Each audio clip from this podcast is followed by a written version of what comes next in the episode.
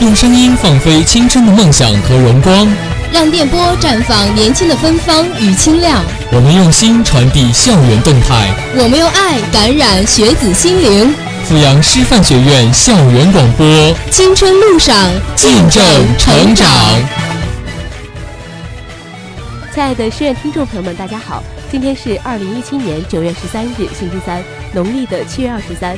欢迎收听今天下午的校园广播，我是主播叶凡。首先为大家带来的是文学新旅程。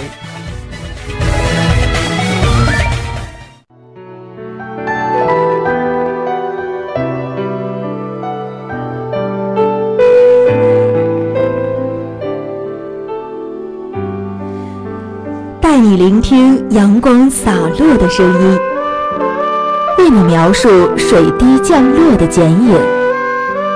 一段文字，一片情；一首歌曲，一份心。在文学里感悟灵魂，在音乐中听见生命。看夕阳西下，呈现亮丽的文学风景线。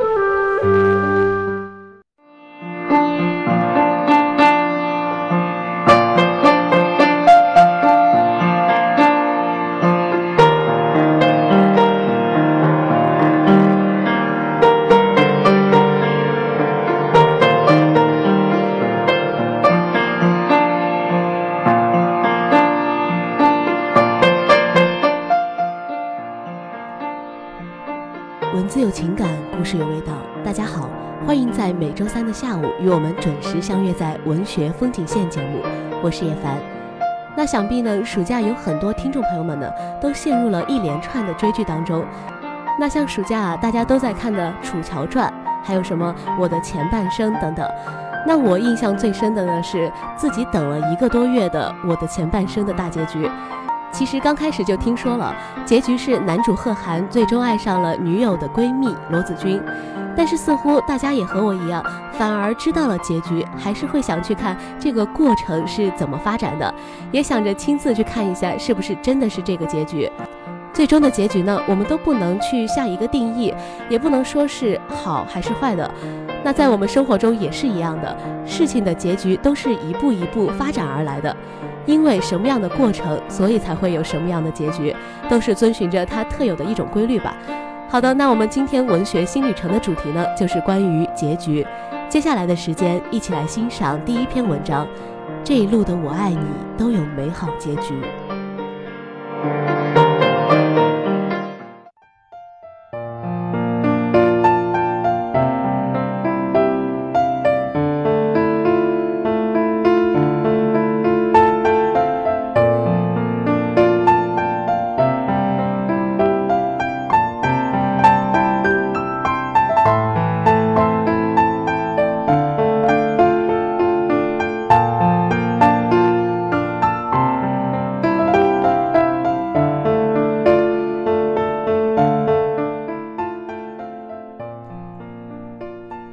情里的过错都是双方各执一词，给了对方不需要的需要，亦或是把伤害强行的施加给对方，自己自得其所。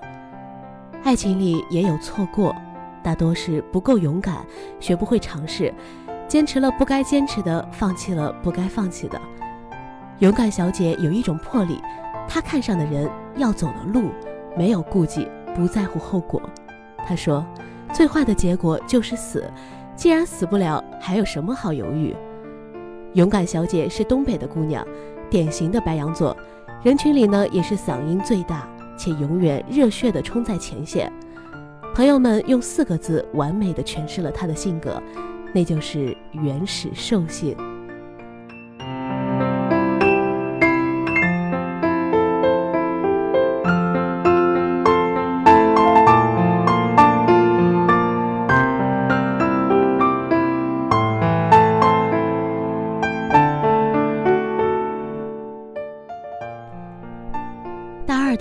会上，勇敢小姐对一个男生一见钟情，以至于整晚都是异常的亢奋，感觉自己一举一动都映在别人眼里，笑得格外欢脱。散会后一打听，人家已经有了女朋友，而且那个女友还是某选秀节目的二十强，走在大马路上都会被人堵着合影的那种。勇敢小姐当然不以为然，还为此展开了疯狂的挖墙脚的行动。因为那个女生跑商演，时常不在校，她就每天准点出现在食堂，处在男生旁边。要到手机号后，以打错为由接通拨了好几通电话，久而久之，两人就混熟了。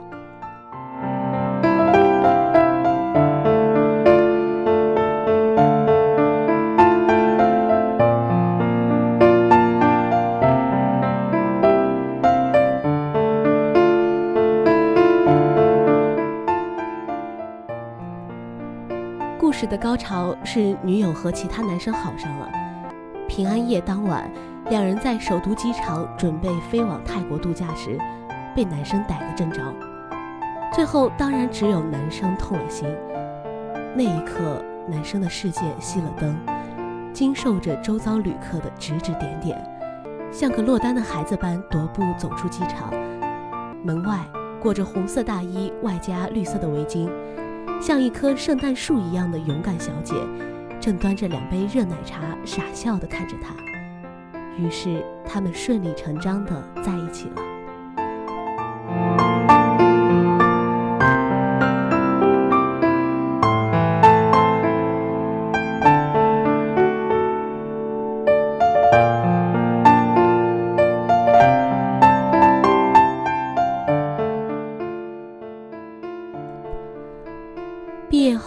生去了一家日企，勇敢小姐在新闻频道做主播，你侬我侬的，每天都跟刚谈恋爱一样，恩爱的程度成了众人皆知的情侣楷模。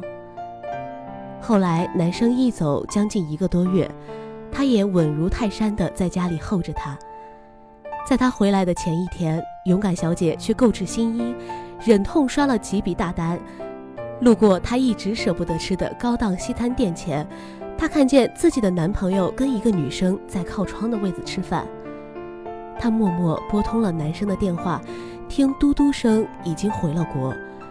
接通后，对方果然骗了她，跟电视剧里的桥段一模一样。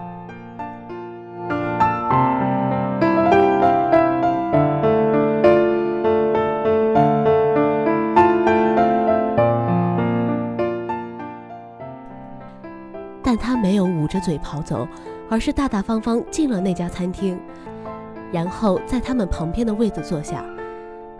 男生看见他，脸都绿了，一句话也不敢说。勇敢小姐摆出阔太太的架势，把餐单上的牛排从头到尾点了个遍。最后他吃的时候，还故意阴阳怪气的，一边唠叨，一边把刀叉刻得砰砰响。女生有些不悦，便撒着娇拉着男生走了。这期间，男生始终埋着头，全程用头顶对着勇敢小姐。等到他们离开后，整个餐厅回归了安静。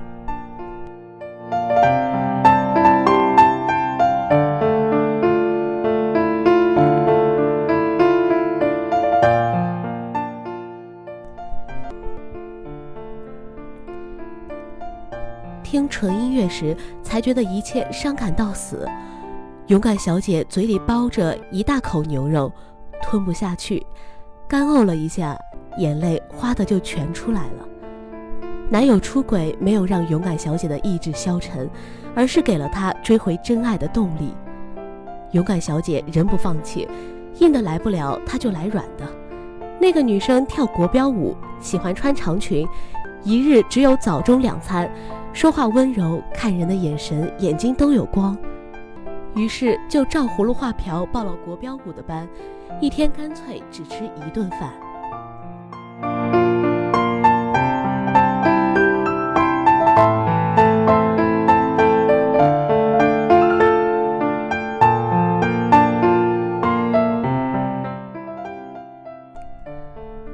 后来得知，男生的妈妈突然有一天站不稳，走路保持不了平衡。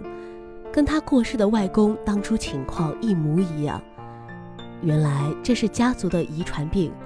他不想某天肌肉萎缩、瘫痪在床，连累勇敢小姐，所以才选择用最笨的方法逃避。勇敢小姐当晚就飞奔到男生的公寓，敲门，对方不应，便站在大雪里不停地喊男生的名字，直到惹来了住户抗议。保安架着他往外赶时，男生才下了楼，满面愁容的把他拉回了家。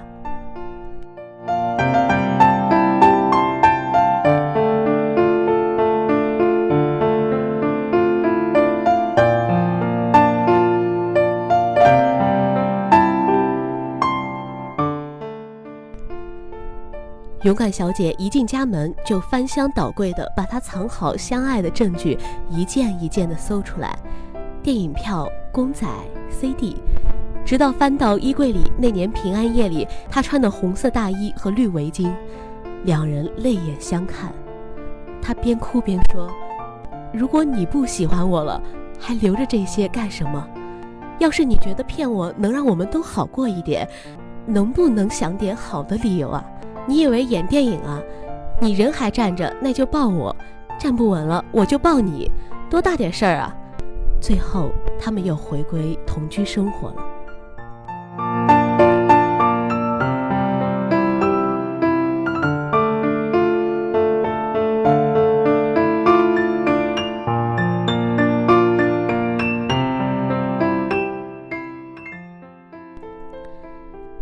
医生说，这个遗传病如果做基因检查，是有几率可以查出来的，只是要看当事人肯不肯。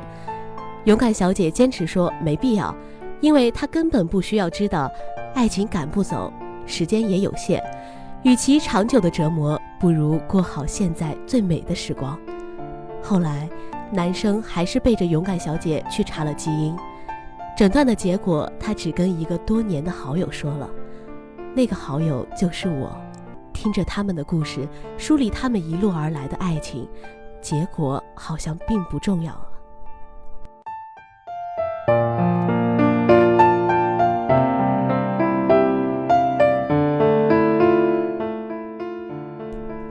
因为每一段爱情故事里，都会有一百个死心的瞬间，一百个想要放弃的瞬间，也会有一百个强忍不哭的瞬间。但都抵不过几千几万次想要拥抱对方的瞬间。在所有人都等着他们何时被现实而打败的时候，勇敢小姐从未有任何放弃和犹豫的念头。她说：“为了他流泪过，心确实痛过，但好在睁开眼时他还在我的身边。我也因此而变得更好。”每段爱情都不容易，但爱有多艰难，就有多灿烂。故事的节点并不会落在谁的离开上，因为我相信，这一路的我爱你，都有美好的结局。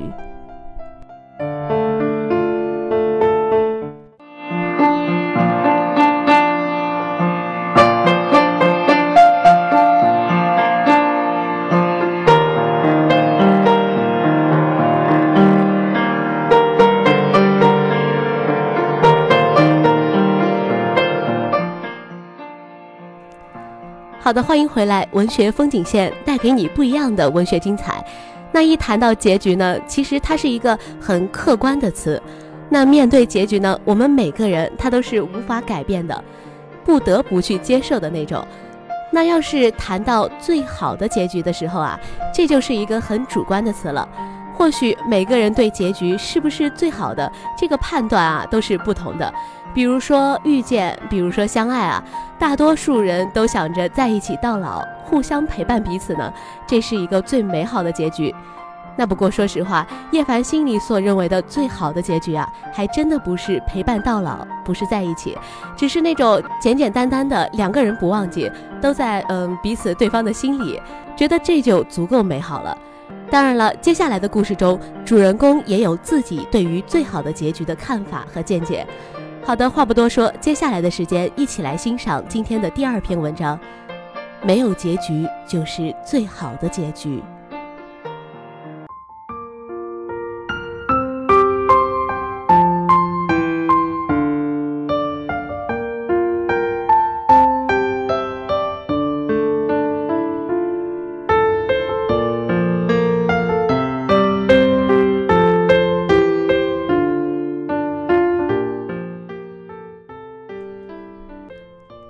根据张嘉佳的原著小说《从你的全世界路过》改编的电影《摆渡人》上映之后，与朋友一同去看。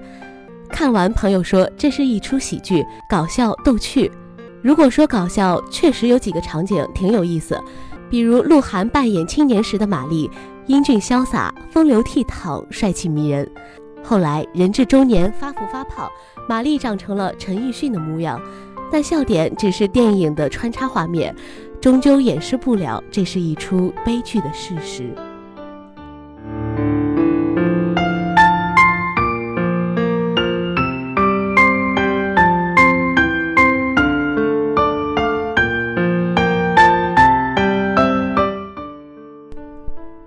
每个人的心中都有一份牵挂，这个人可能是小玉迷恋的玛丽，可能是管春念念不忘的毛毛，也可能是沉默心中无可取代的和木子。无论后来有没有在一起，这个人都在我们生命里留下了挥之不去的痕迹。有些感情是勉强不来的，放手才是最好的答案。年少时喜欢一个人，会无怨无悔的付出，恨不得倾其所有，全力以赴而不计回报。只要那个人好，自己便乐在其中。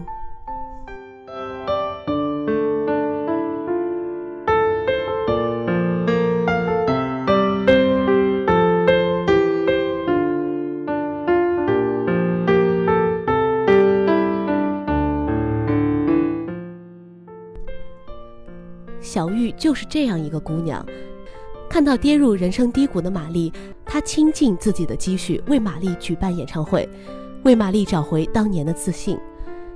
为了玛丽，她花光自己的积蓄；为了玛丽，她第一次穿高跟鞋。最后，为了玛丽，不胜酒量的他和玛丽的前女友玩九场高尔夫，喝到烂醉如泥。他默默地为玛丽付出了一切。却没有得到玛丽一个真正的拥抱，只能趁着玛丽睡着的时候，透过影子，让两个人的身影抱在了一起。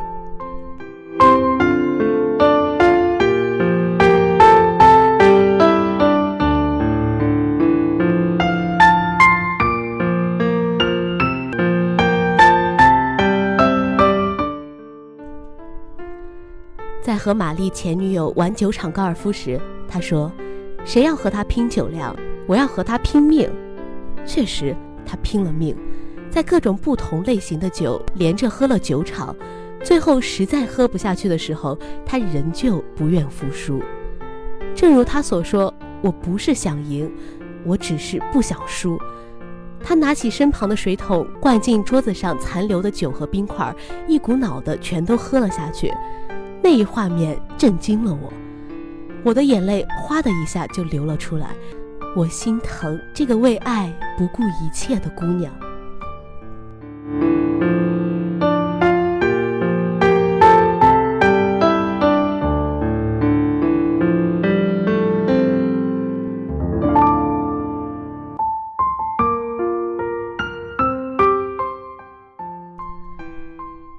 曾经以为喜欢一个人最好的结局就是跟这个人在一起，慢慢的度过细水流年。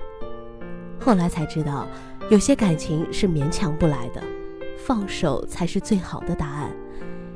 小玉喝下的最后一杯酒叫做答案，这杯酒也给小玉一个答案。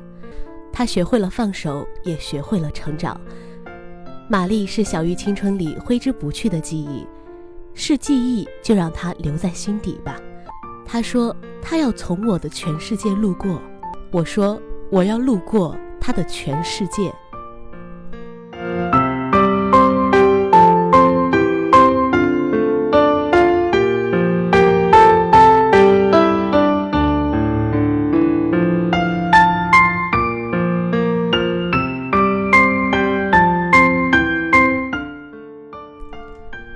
曾经，我同时买过两本《从你的全世界路过》这本书，一本留给自己，一本送给了他。那时我们是恋人，我们相恋于彼此青涩稚嫩的年纪。他陪我走过了高中、大学和研究生，我们始终相信这辈子就是眼前这个人了，要与这个人共度一生。如果这辈子要嫁人，那一定是他。后来，就是没有后来了。我们在人群中走散了，没有争吵，和平分开。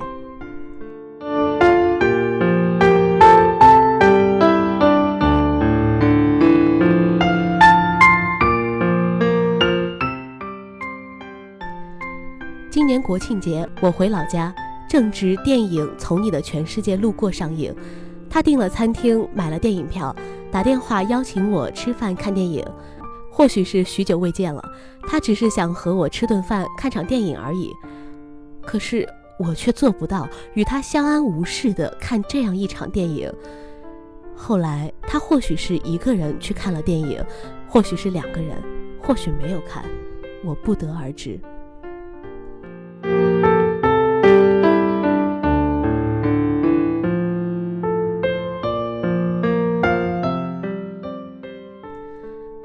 且不说这本书有关于我们的记忆，电影的一个场景、一个画面、一句台词，甚至里面人物的一个眼神，都能唤起我埋在心底的记忆。我害怕已经疗愈的伤口又再一次的被捅破。有些恋情没有结局，或许就是最好的结局；有了结局，未必会是自己憧憬的模样，反而让人伤心难过。